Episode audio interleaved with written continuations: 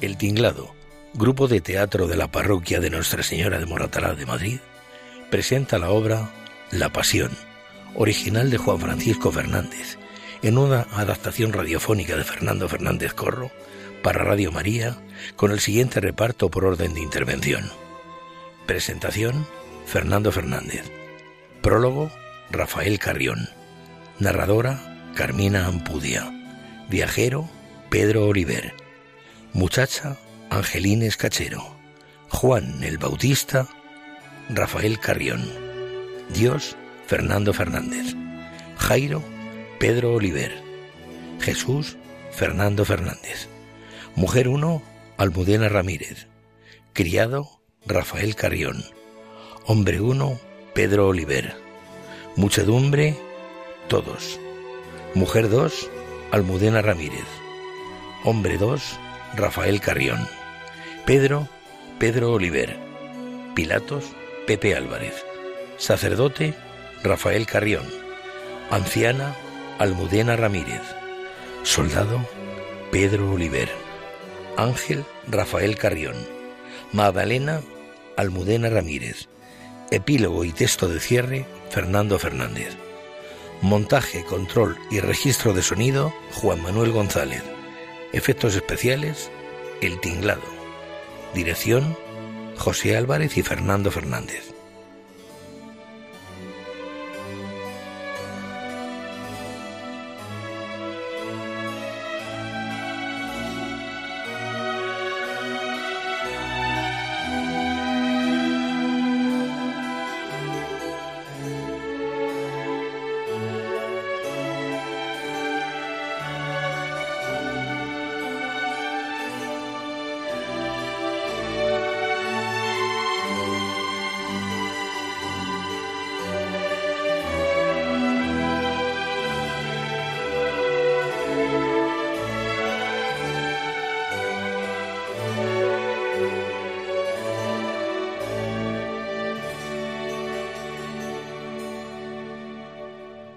Este año, el grupo de teatro El Tinglado os quiere presentar una narración más sobre la pasión. Es un relato en el que no caben sorpresas, pues por desgracia y al ser la exposición de unos hechos realmente sucedidos, no puede haber ninguna, pues es un guion preestablecido y con un final por todos, desgraciadamente y afortunadamente, conocido. Desgraciadamente porque en él se narra la injusta muerte de un hombre bueno, pero al mismo tiempo, afortunadamente, pues se narra cómo Jesús dio su vida por todos nosotros para redimir nuestros pecados y que resucitó posteriormente y subió al Padre. No obstante las diferentes narraciones y la forma que cada uno de los narradores hace sobre un mismo hecho, sirve para que cada uno de nosotros entendamos mucho mejor ese misterio que para todos es la resurrección de nuestro Señor. Esperamos que la dramatización por nosotros ofrecida no nos deje indiferentes a ninguno y veamos, en pocas palabras, su enorme sacrificio. Y ya pasamos a la narración para que saquéis vuestras propias conclusiones.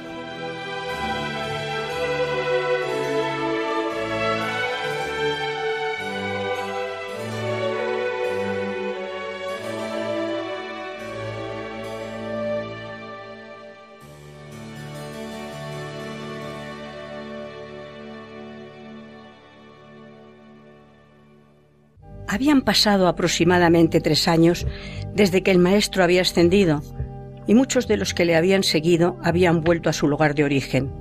Por entonces, un viajero iba de camino hacia Jerusalén y llegó a casa de una muchacha hebrea después de caminar durante toda la noche. Buenos días. Eh, buenos sean. ¿Qué puedo hacer por ti?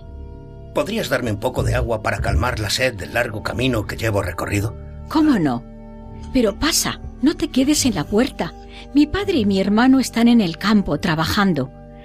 Creo también que puedo ofrecerte un poco de pan y un trago de vino para calmar tu sed y apagar un poco tu hambre. Te agradezco la merced que me haces. Después de toda la noche caminando ya echaba de menos algo de alimento. La muchacha trajo al forastero una jofaina para lavarse y quitarse el polvo del camino. Luego le puso sobre la mesa el pan y el vino. Toma, puedes lavarte un poco. Y luego siéntate a la mesa que te he dejado un poco de pan y un jarro de buen y reconfortante vino. Gracias. No tengo cómo pagarte tanta bondad. Que Dios te premie tu buena voluntad. Y dime, buena mujer, ¿ha pasado algo por estas tierras?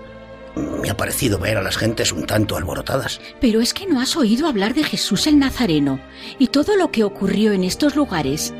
No he oído nada. Es que hace mucho tiempo que abandoné esta región y hasta ahora no he podido regresar. Pero dime, ¿quién es este Jesús de quien hablas con tanta emoción? ¿Y qué es lo que ocurrió? La muchacha se sentó a la mesa e inició su relato. Hubo en tiempos de Tiberio César un profeta de Dios llamado Juan hijo de Zacarías. Juan predicaba en el desierto acerca del bautismo para perdón de los pecados. Hablaba también de la venida de nuestro esperado Mesías. El profeta Juan, que después conocimos como el Bautista, decía que todos fuéramos hermanos y que nos deshiciéramos de algunas de nuestras pertenencias, en beneficio de quien nada tenía, y que no hiciesen extorsión, ni calumniasen a nadie, y cada uno se contentase con lo suyo, y que su bautizo sería solo con agua, pero que alguien más poderoso estaba por llegar y que su bautismo sería con efusión del Espíritu Santo. Aconteció que hablando Juan y bautizando, llegó Jesús y pidió al bautista que le bautizase.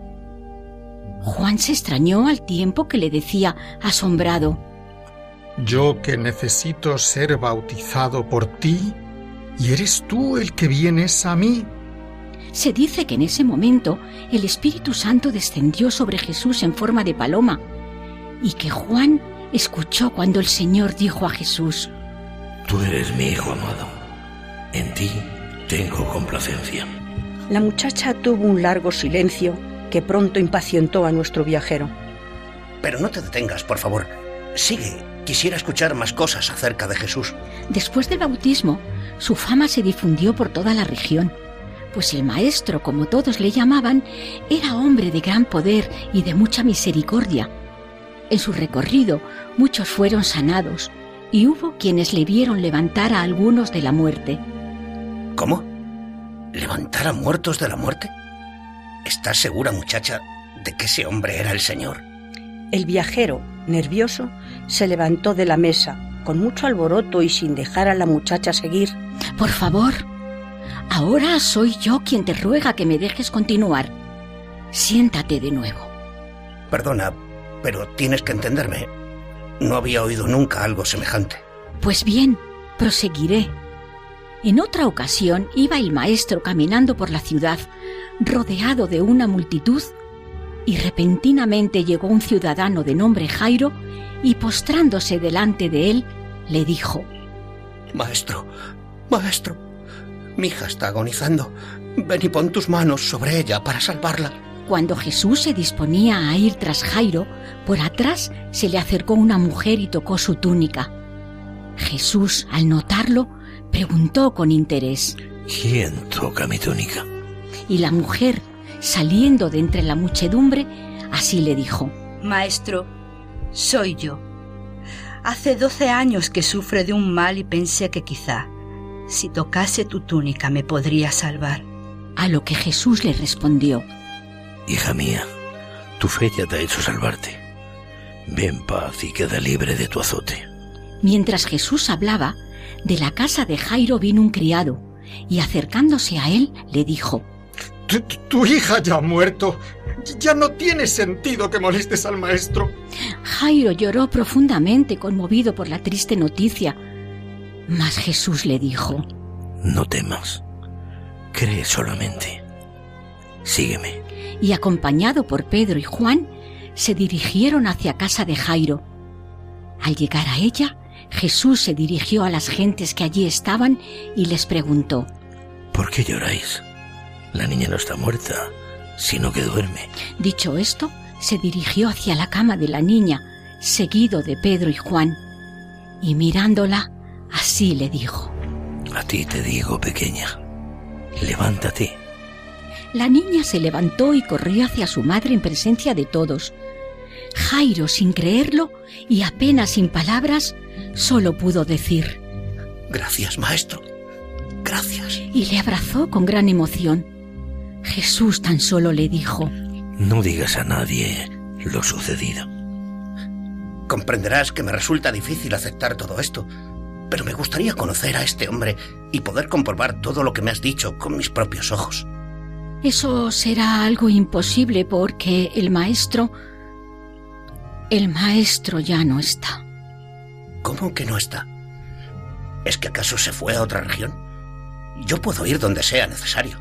Si me dejas continuar sabrás por qué él ya no está y de qué manera podrás encontrarlo. Está bien, continúa. Prometo no interrumpirte más.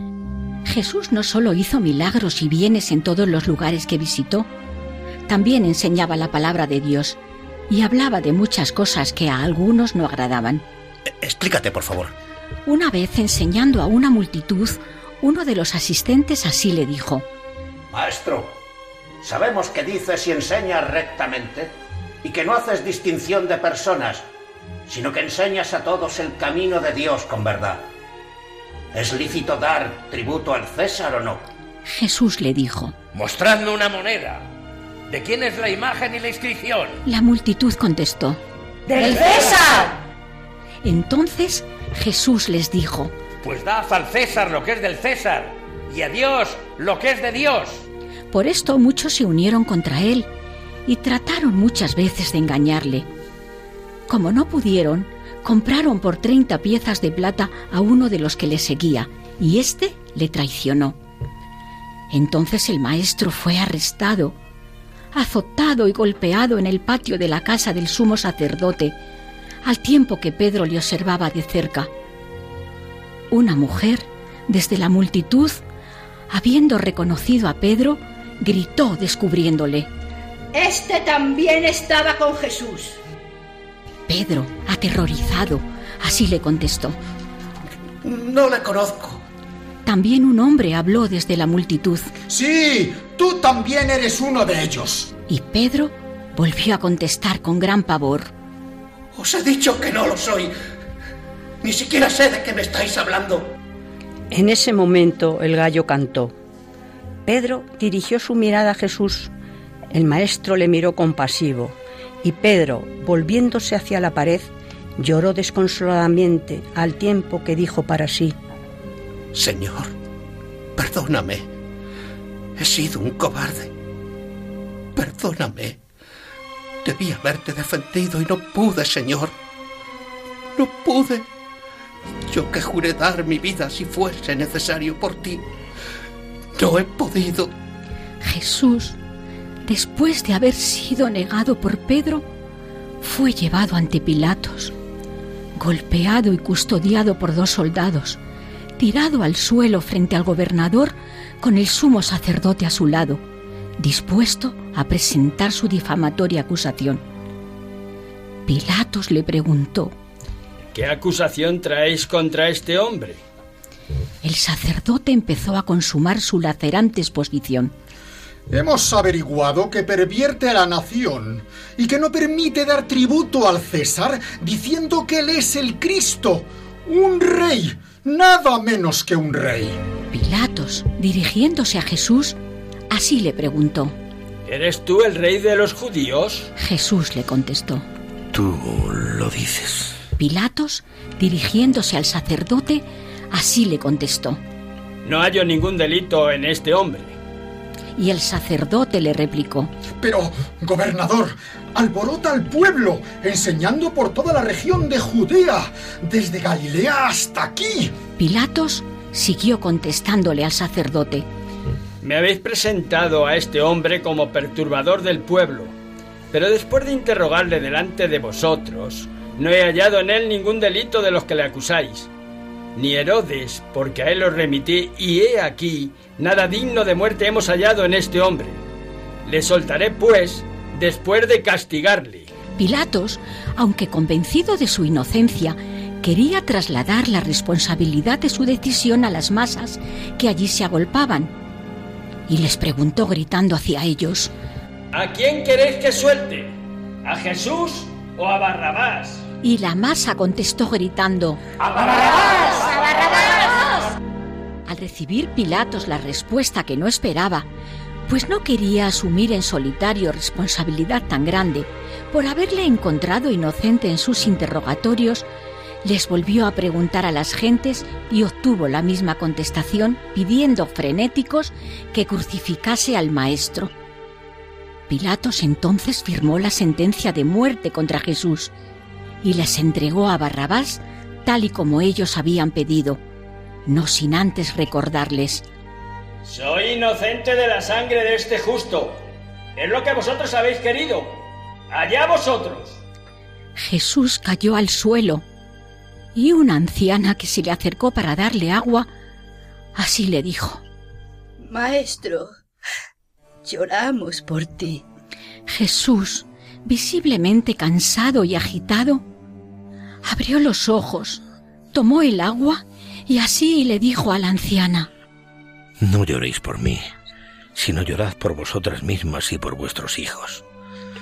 Porque si al árbol verde así doblegan, ¿qué no harán con el seco? Los soldados, levantándole, le llevaron a la cruz y le crucificaron. La multitud le rodeaba desde una cierta distancia.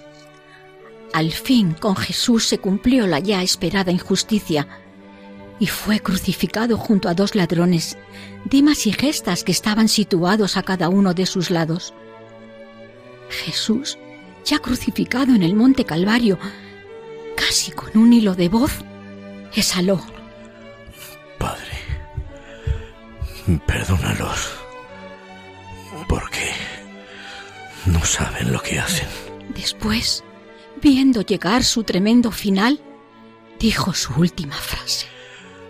Padre, en tus manos encomiendo mi espíritu. La multitud que le seguía, al verle después de su tremenda agonía, muerto y maltratado, estallaron en gritos y lágrimas. Un soldado romano que estaba allí no pudo por menos que comentar. Verdaderamente este era un hombre justo. Después, un hombre bueno y justo llamado José de Arimatea, el cual era miembro del Sanedrín, fue al palacio de Pilatos a pedir el cuerpo de Jesús. Otorgado el permiso, le descendieron de la cruz y una vez sobre la tierra le envolvieron en una sábana a modo de sudario y trasladaron el cuerpo al sepulcro que estaba en la finca de José de Arimatea. Pero qué insensatos y tardos de corazón hemos sido para no creer lo que los profetas habían dicho sobre el Mesías. ¿Por qué tenía que morir? No, es cierto que Jesús murió, pero la historia no termina allí. El primer día de la semana, muy de mañana, vinieron al sepulcro Marta, María y la Virgen. Un ángel se les apareció y les dijo, ¿Por qué buscáis entre los muertos al que vive? No está muerto, ha resucitado. Las mujeres corrieron a avisar a los discípulos de Jesús, pero María Magdalena se quedó llorando junto al sepulcro por el Maestro. Entonces el ángel le preguntó, Mujer, ¿por qué lloras? La Magdalena le contestó, Porque no sé dónde se han llevado el cuerpo de mi Señor. Al volverse vio a Jesús, aunque no le reconoció. Y Jesús así le preguntó, Mujer, ¿por qué lloras? ¿Buscas a alguien? Y María Magdalena le contestó, A mi Señor. Si tú te has llevado su cuerpo, dime dónde lo has llevado. Jesús, extrañado, le contestó, Soy yo a quien buscas. Soy Jesús. María, es que no me reconoces. La Magdalena, emocionada y sin salir de su sorpresa, trató de acercarse para tocar su cuerpo y convencerse de lo que estaba viendo. Maestro. Maestro. Jesús retiró suavemente su cuerpo, al tiempo que le dijo, con cariño y suavidad, No me toques, pues aún no he subido a mi Padre. Mas ve a mis hermanos y diles que subo junto a Él, junto a mi Dios, junto a vuestro Dios. Durante cuarenta días Jesús se apareció a sus discípulos y les habló acerca del reino de Dios. A la tercera vez, así les dijo. Simón, hijo de Jonás, ¿me amas? Pedro le contestó sin dudarlo. Tú sabes que te amo, Señor. Y Jesús prosiguió. Apacienta mis corderos. Pero dime, Simón, hijo de Jonás, ¿me amas? Pedro, extrañado ante la insistencia, le volvió a contestar. Señor, tú sabes que sí. Jesús le dijo. Pastorea mis ovejas. E insistió de nuevo. Simón, hijo de Jonás, ¿me amas? Pedro, nuevamente extrañado y entristecido, le volvió a contestar. Señor, tú que lo sabes todo, sabes que sí te amo. Jesús habló de nuevo. Apacienta mis ovejas. Pero al principio me dijiste que yo podría encontrarlo. Dime, ¿cómo podría hacerlo si él está muerto? Porque yo sí creo que aquel hombre realmente era el Hijo de Dios. Al momento de ascender, Jesús nos dijo que estaría con nosotros todos los días hasta el fin de los tiempos.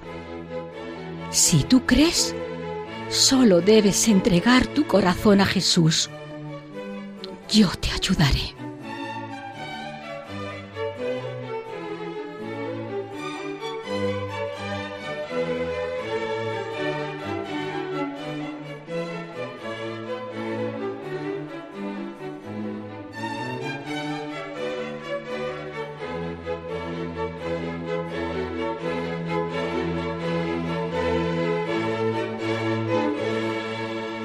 Duda, la pasión y muerte de Jesucristo no puede dejar indiferente a nadie de buena voluntad, coincidan sus creencias con sus postulados o no, pues vemos en su entrega desinteresada para salvarnos a todos cómo fue ejemplo de generosidad y de amor, anteponiendo el cariño al prójimo a su propia vida. Ojalá esta pequeña obra que les acabamos de ofrecer haya sido capaz de hacernos reflexionar en estos conceptos que el día a día no nos deja ver. Que Dios os bendiga.